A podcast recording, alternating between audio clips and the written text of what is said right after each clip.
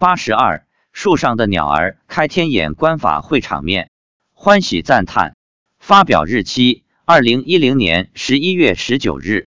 十月十六日，我们上午八点半才到山脚下。由于天气凉快了，登山的人也多了起来，但这不影响我们的登山持咒活动。我们一心专念，一路持咒。回家路上，我又问起了今天的情形。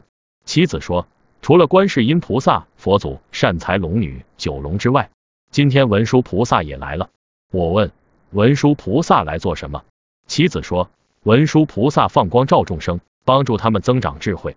他说，今天佛祖、观音菩萨、文殊菩萨放的光能穿透众生的身体，为众生洗五脏六腑，消除他们的业障。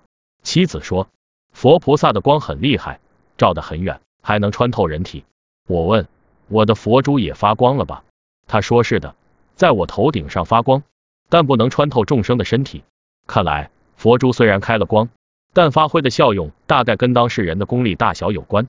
妻子说，今天来了一万多，左右各五千，脚踩莲花叶子，另有两三千众生部署这些提高班的，脚下就没有莲花叶子。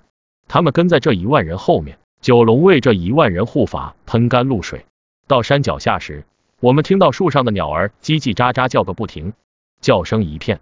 妻子问我，刚才听到树上的鸟叫了吗？我说听到了。他说，这些鸟都看见了众生学佛及九龙护法的情形，他们都觉得场面很壮观，所以欢喜赞叹，都在叫好喝彩。我说，鸟是人间的动物，也能看到鬼道的情形吗？妻子说，是观音菩萨施法让他们看到的。他说，有少数的鸟也有修炼，也开了天眼，有的也能看到鬼神，但绝大多数鸟不行，看不到。今天观音菩萨让他们都看到了这个场面，所以鸟儿都在叽叽喳喳的称赞。今天佛菩萨视线很大，有七八层楼那么高，韦陀菩萨也变那么高大。我问韦陀菩萨有没有做什么，他说没有。随喜赞叹观音菩萨为鸟儿开眼观看法会盛况。